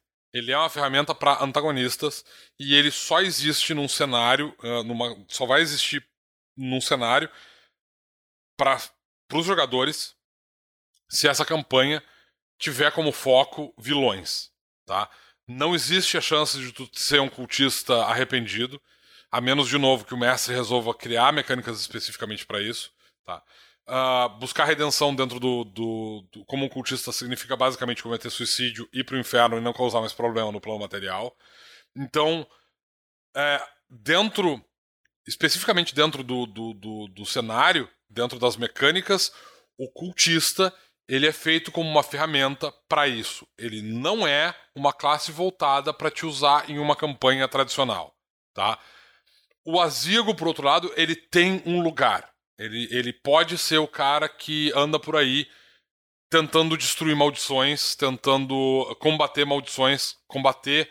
Porque, porque ele é um conjurador de, uh, de energia uh, infernal e ele está literalmente combatendo fogo com fogo. Então ele consegue, ele tem, inclusive, ele, uh, o, o caminho é o único que tem acesso à habilidade de remover maldições o que significa que ele é extremo, ele pode ser extremamente valioso para um grupo que tem que lidar com isso, né? Que tem que lidar com criaturas amaldiçoadas, por exemplo. Então ele é Uh, uh, tu pode usar o Azigo numa campanha de heróis. Tu não pode usar o cultista numa campanha de heróis, porque, de novo, como, como eu expliquei, tu basicamente tu tá trocando o foco da campanha, não é mais uma campanha de heróis vagando pelo mundo, é uma campanha de criaturas que estão sendo caçadas por poderes do mundo. Né? Então, diferente de, do necromante, diferente do, do, do uh, sanguíneo, diferente do assassino, do amok, de todo o resto do material do Guia do Vilão, o cultista não é voltado para campanhas heróicas. Então, mestres e jogadores, mestres não permitam que os seus jogadores façam cultistas na sua mesa só porque ele quer ser esse Ed Lord otaku que uh, acha legal fazer meio demônios. Jogadores, não sejam esse cara. Não peçam para os seus mestres para jogar com um cultista e atrapalhar o andamento da campanha porque vocês são overpowers. Tá? Então, esse é o meu aviso final sobre o assunto. Beleza. Então, vamos para a Torre de Sarfion.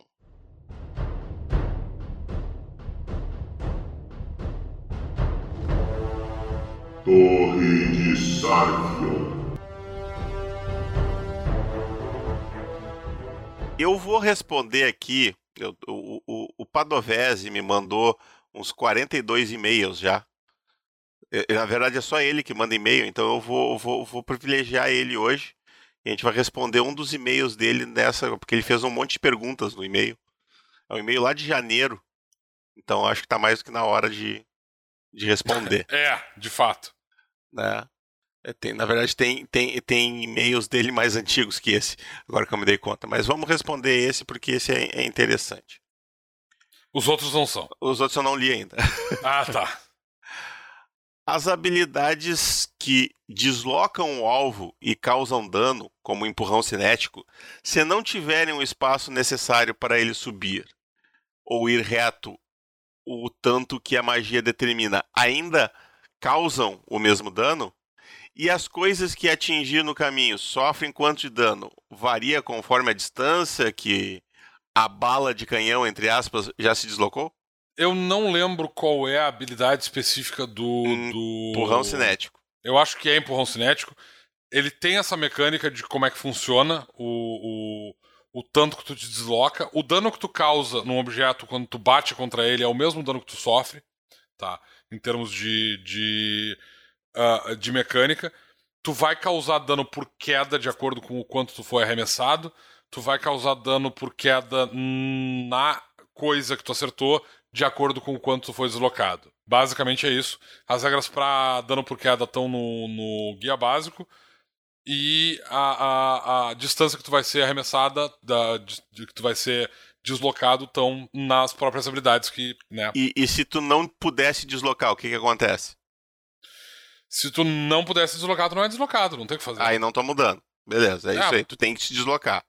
É, se tu tiver, não exemplo, é personagem... a, a, simples força contra o. Se o cara simplesmente usar empurrão cinético para jogar o cara contra a parede e o cara já tiver encostado na parede, ele não vai tomar dano só pela força, ele precisa tomar a distância. É isso não, que ele tá mas, mas, o empurrão cinético, ele, ele diz, uh, literalmente está descrito lá, que o dano que tu sofre é de acordo com o quanto tu deslocou. Sim, perfeito. Então, então, se tu não deslocar, tu não toma dano. Exatamente. O, o, o empurrão cinético em si, ele não causa dano. É, para isso, tu usa ariete mágico. E eu recomendo que se tu for querer definir o quanto de estrago o cara fez ao atravessar o salão, depois de sofrer um empurrão cinético, tu pega mais ou menos ali a ideia, ah, quanto de dano ele vai tomar no total. E aí vai distribuindo esse dano pelas cadeiras, mesas, baldes e pessoas que tiverem ao longo do caminho. Não precisa dar o dano total em todo mundo, dá um pouquinho em cada um, assim. Vai distribuindo, assim, que acho que é uma, uma boa maneira de tu definir se as coisas quebram ou não. Uhum, uhum. Parece interessante. Uh, por que o cruzado tem tantas habilidades que não funcionam com quem tem dogmas? Ele não deve ter lido a descrição do cruzado. É, então. Porque, Porque, o cruzado é um guerreiro santo, quem tem um dogma é um santo, ponto. É. Tu não vai fazer um guerreiro santo batendo um santo, cara. É simples assim. Né? Não faz o menor sentido. E... Leia a descrição do, é, do caminho. E a outra dúvida: dogmas estão necessariamente ligados à divindade? Sim, né? Tá escrito lá nos dogmas do guia básico. Para te ter um dogma, tu tem que seguir aquela divindade. É, tu, tu, se tu. Se tu é um sacerdote, tu tem que necessariamente ter algum tipo de contato com a, a, a, os celestiais, com as divindades, então. Uh... Não necessariamente tu vai ter um dogma, mas tu tem Exato. um contato. Tu, tem, tu, tu, tu adora as entidades, as divindades como um todo, em geral, se tu não tiver nenhum dogma. Ou talvez tu siga um dogma, mas não, não te, uh, uh, te curve tanto a ele que tu tenha ele como habilidade. Né? Tu pode escolher não ter ele mecanicamente, apesar de interpretar ele, isso é sempre tu te, tu tenta Tu tenta seguir ele, mas, mas quando não dá, tu não segue, e dá tudo certo. É. E isso significa que sim, cada dogma especificamente está ligado a uma entidade. É, eles não existem num vácuo. Tu, uh, basicamente assim, se tu uh, uh, se tu adora uma, se tu é de uma classe ou se tu tem um, um, antecedente que permite que tu tenha um dogma, é porque tu adora aquela divindade específica e blá blá blá. Ah, tu pode adorar o conceito de justiça e ter aquele dogma, por exemplo, se tu for um um um como é que é o nome do antecedente que, que te permite que tu tenha Devoto. É, devoto. Se tu for um devoto, tu pode ser, um, por exemplo, um devoto da justiça. Para um devoto, especificamente, ou seja, se tu pegou o antecedente, eu, como mestre, não tenho problemas de tu ter uma devoção com relação ao conceito que aquela entidade, que aquele dogma uh, compreende. Então tu pode ser um, um por exemplo, um ferreiro e tu tem dogma da, da forja, porque tu literalmente tem uma adoração pelo conceito de forja. Essa, esses poderes garantidos ainda vão estar tá vindo de uma entidade, de, uma, de, um, uh, de um celestial? Sim. Tu ainda está tendo, tu ainda tá ganhando poderes através de uma divindade, porque essa divindade é que, senão tu teria um código e não um dogma, né? Então, tu tá adorando uma determinada, um determinado aspecto de uma divindade, e essa divindade, portanto, tá te mandando poderes, tá te garantindo poderes porque tu é. Uh, porque tu faz isso com boa vontade. Né? Tu adora aquele, aquele uh, aspecto com, com animação, digamos assim.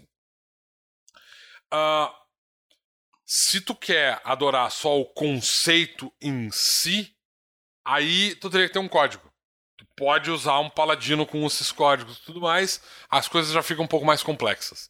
Uh, então, sim, sempre que tu tem um dogma, tu necessariamente, mesmo que tu conceitualmente esteja adorando o, o, o dogma e não a divindade que aquele dogma compreende, quem está te garantindo aqueles poderes é o celestial. Tava pensando agora, me ver aqui, a gente podia ter o antecedente cavaleiro, que é um cara que segue um, um código.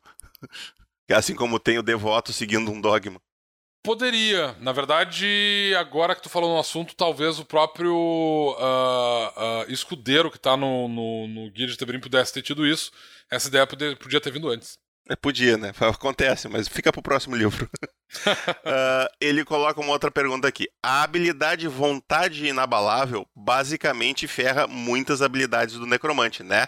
Sim, é para isso que ela tá lá. É, ela existe para isso. O, o, o, o, cruzado ele existe para caçar necromantes, entre outras coisas, mas é, né? Necromantes e cultistas, né? Aí o cara reclama que, tipo assim, a habilidade não funciona contra uma classe, mas funciona muito bem contra essa outra classe. E ele não vê a ligação entre as duas coisas. Tipo, então, ele tem um objetivo, ele foi feito para lidar com esse tipo de coisa. É, é meio bizarro. Se eu for um necromante e um strige, quando eu for conjurar um morto-vivo, ganho bônus das habilidades base do strige? Se tu tiver alguma habilidade do strige que faça com que a conjuração de mortos-vivos seja mais eficiente, o que não me parece que seja o caso. Deixa eu ver o que, que ele quis dizer. Que eu, deixa eu ver qual é a habilidade base do strige que eu não lembro. O strige tá no. Tá aqui, tá bem na. Tá, tô com o dedo na página, inclusive, não tinha visto. Caça Sobrenatural. Você recebe mais dois em todas as suas rolagens relativas a criaturas dos tipos amaldiçoado, infernal, espíritos, mortos-vivos. É, ganha, né? O que tá escrito em todas as rolagens. Ganha. Tá, sim. Se tu for conjurar uma criatura do tipo morto-vivo, tu for no Strige, tu rola mais 2d6. Não, não é mais 2d6, e... é mais 2. É mais 2, isso. Tá mais louco? Dois. Mais 2d6. Quer matar o, o, o mestre do coração. E outra coisa, como se considera que alguém destruiu um ser sobrenatural para entrar na ordem Strige? Ele deu o último, o último dano, o grupo todo que destruiu uma de suas uma, uma ou mais criaturas pode todo ser considerado para preencher esse pré-requisito? Basicamente ele está dizendo assim, tu tem que matar sozinho, tu pode ter ajuda, alguém que teve ajuda pode virar um Strige? Qual é o, qual, qual é o, o critério da, da, da faculdade dos Street lá para admissão? É, então, tecnicamente tu tem que ter destruído. É, é, é, tu destruiu uma criatura. Isso significa basicamente que tu deu o golpe final ou que tu tava. Eu posso, um eu de... posso fazer um, um, um, círculo de vocação, chamar um infernal, destruir ele e aí virar um street? Pode. É o plano perfeito, né? É. perfeito para dar uma merda. É, então, eu, eu, eu, eu consigo imaginar, na verdade, uh, literalmente um, um aziego fazendo isso. O cara é um aziego, ele literalmente conjura um, um infernal e larga em cima de um bando de, de novatos e diz assim: destruam ele. E no momento que eles conseguem destruir, eles conseguem os pré-requisitos para se tornarem uh, uh, uh, um Strige. Striges. Eu não vejo por que não seria possível. Poderia, poderia. É, é, num primeiro momento parece meio bizarro, mas. E, e, de novo, eu não usaria essa lógica e tal, mas sim, é possível. Mas uh, o personagem ele tem que destruir uma criatura sobrenatural, tá?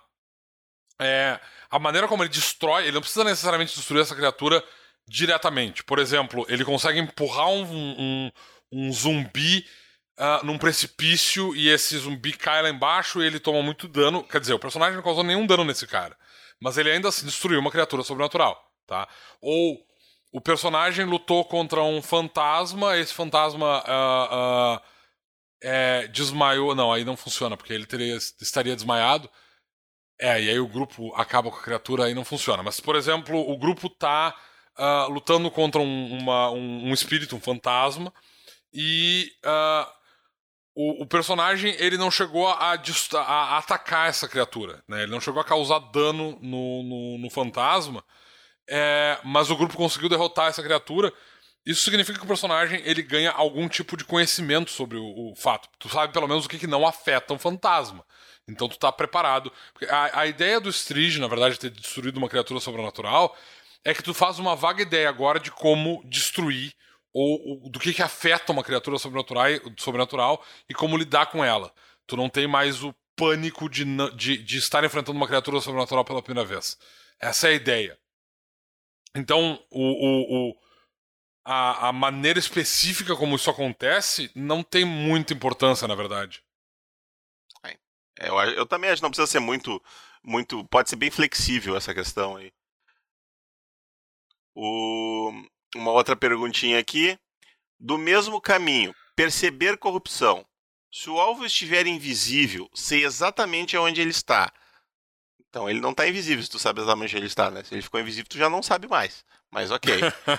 é, e o é um combate normal ou não? Se tu usar perceber corrupção. Perceber corrupção anula o cara ser invisível? Se o cara é invisível sei, eu... é corrupto? Então, é, tem, tem esse livro que é o Guia de Tebrim, que a gente já imprimiu e eu não tenho um deles aqui. Mas tá, porque... tá, tá, é só ligar, abrir o computador aí e ligar, tia. Não faz onda. É, exceto pelo fato de que tu sabe que o meu computador não é exatamente. Não, eu leio pra ti, perceber corrupção é de quem? É do. É do Se Arconte. Ele disse que ele tá no. Não, ele tá no mesmo caminho, então ele tá no Strige ainda. Ah, é, da, é avançada do Strige, é avançada. Uh, criaturas sobrenaturais não são capazes de esconder sua natureza de você. Sempre que você estiver diante de uma criatura amaldiçoada, um morto-vivo, infernal ou espírito, ó, infernal, você é capaz de perceber a natureza sobrenatural daquela criatura imediatamente mesmo que ela seja disfarçada, transformada sob algum efeito ilusório. Ilusão é uma transformação de efeito ilusório. É, invisibilidade é uma transformação de efeito ilusório. É, uma é não sei se... É, eu, eu consideraria. Incluindo qualquer forma de invisibilidade. Tá escrito aqui, porra. Pra deixar claro, a gente coloca, né? Pô, Padovese, lê a habilidade, cara. Tá escrito que sim, é um combate normal, tu tá enxergando o bicho. Ele deve estar, tá, inclusive, com uma aura brilhando, com uma setinha tipo, acerte aqui. É, basicamente. Uh, o caminho Arconte. Posso usar punição do açoite mais de uma vez e acumular o dano?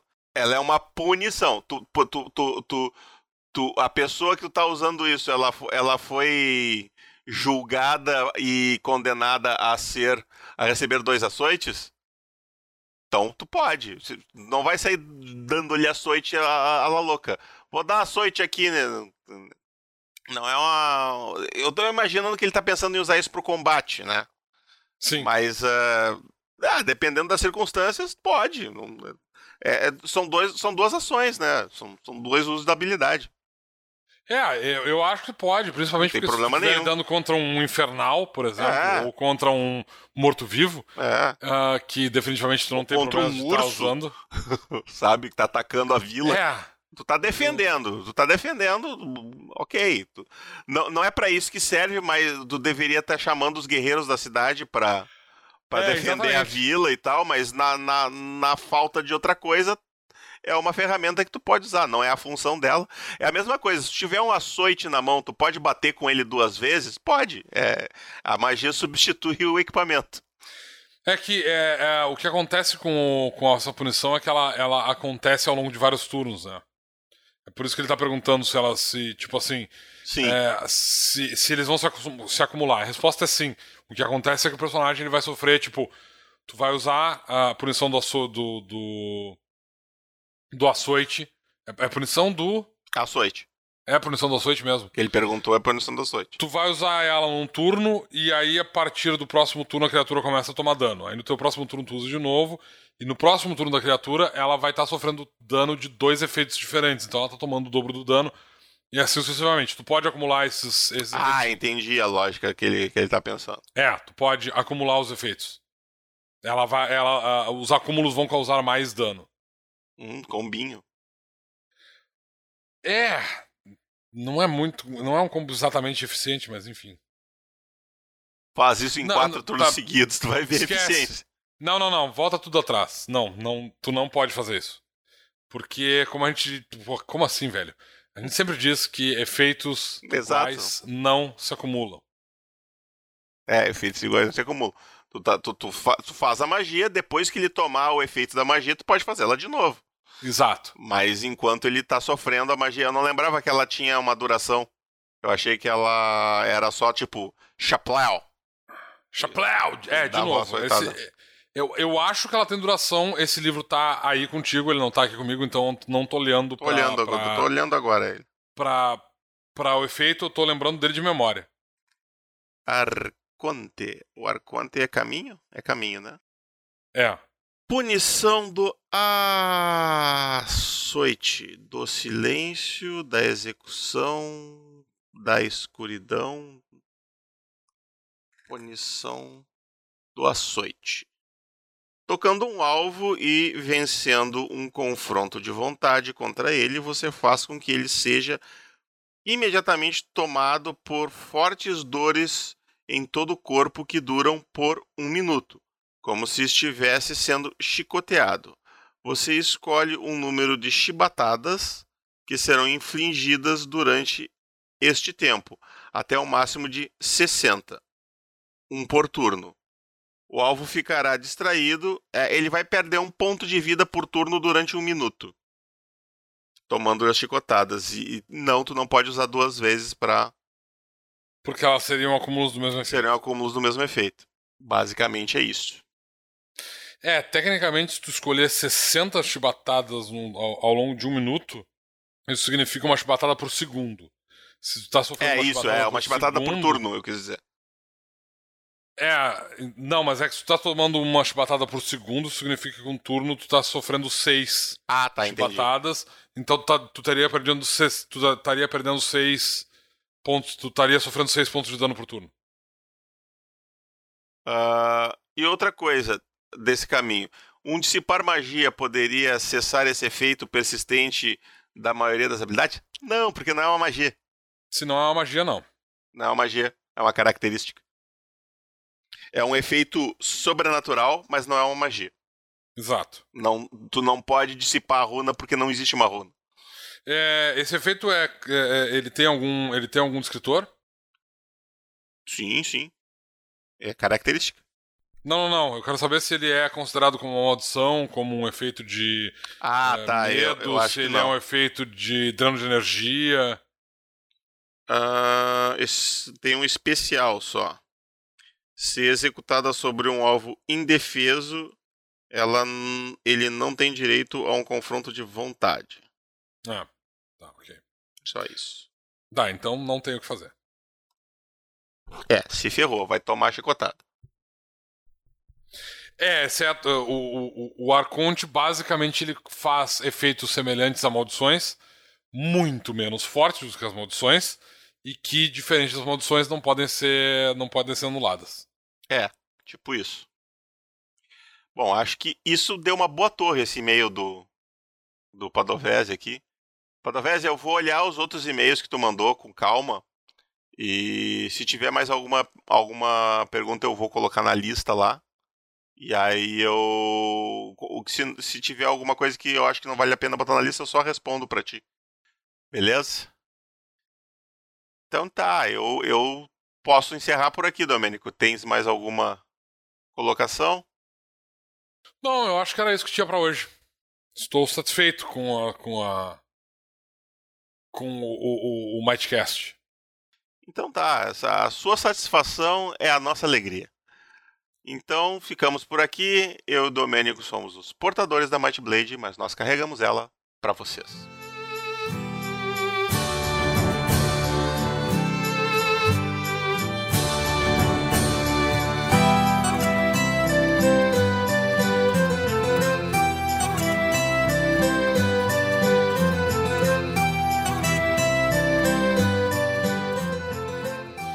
Eu, eu, eu acho muito bizarro é, a, a ideia, é, essa, essa obsessão que os jogadores têm com, com, com.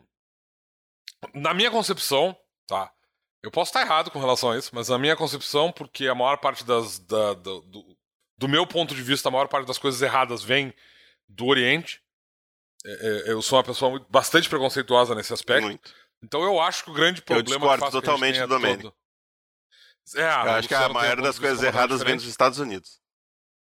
Então a gente tem coisas como, por exemplo, rentais e, e, uh, e, e, mangás que trazem essa coisa do, do, do, inferno, de demônios e etc, etc. E várias das vezes que a gente tem isso, a gente tem uma tradução tosca do adolescente ocidental que pega essa ideia do yokai e tudo mais, transforma em demônio no, no, no, no faz uma tradução direta do troço, não entende o contexto e a gente tem esse, esse, essa cultura bizarra do, do, do otaku fedido aqui no, no, no, Brasil, principalmente, que é esse cara que não entende porra nenhuma de cultura japonesa, nem chinesa, enfim.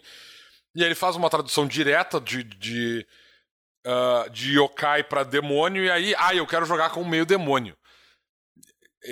Tipo, para mim é daí que vem essa, essa coisa toda. Como, como tudo, Contribui. eu acho que a origem do mal no mundo Contribui. é é, é, o, é o Oriente. Eu acho que os orientais foram os caras que causaram a maior quantidade de, de coisas malignas no. no... Eu, eu, eu, é eu, vou cortar essa parte pra gente não ser cancelado, mas vamos lá. Eu, eu obvia, obviamente eu tô falando, tá, de questões culturais, tá? Eu não tô. Eu, eu não sou tão preconceituoso assim. Calma. Mas uh, eu acho vou que a cortar nossa. igual. É, Corta. Esse é o problema de ter um, um, podcast em que tu não pode falar o que tu pensa. Não, tu, tu pode falar o que tu que pensa, só que eu vou cortar. no final e esse cara ele decide o que tu pode e não pode dizer. Basicamente, como a gente vive numa num sistema que não é democrático, é, é. que eu posso falar tudo o que eu quiser, Exato. mas o que vai pro público não é, é, é, passa pela por essa por esse funil de, de como é que chama isso?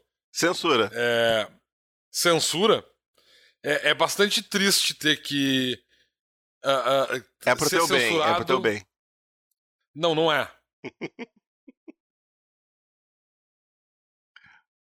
eu até me perdi. não, agora, agora eu tô me sentindo extremamente censurado. Estou me sentindo. Ai, até parece. Uh, extremamente incomodado. Até parece que vou me dar trabalho de cortar as coisas, as bobagens que tu fala. tu tava falando do problema que tu, tu ficou uns 15 minutos falando que tu não entende por que, que os jogadores querem uh, jogar com meio demônios. É,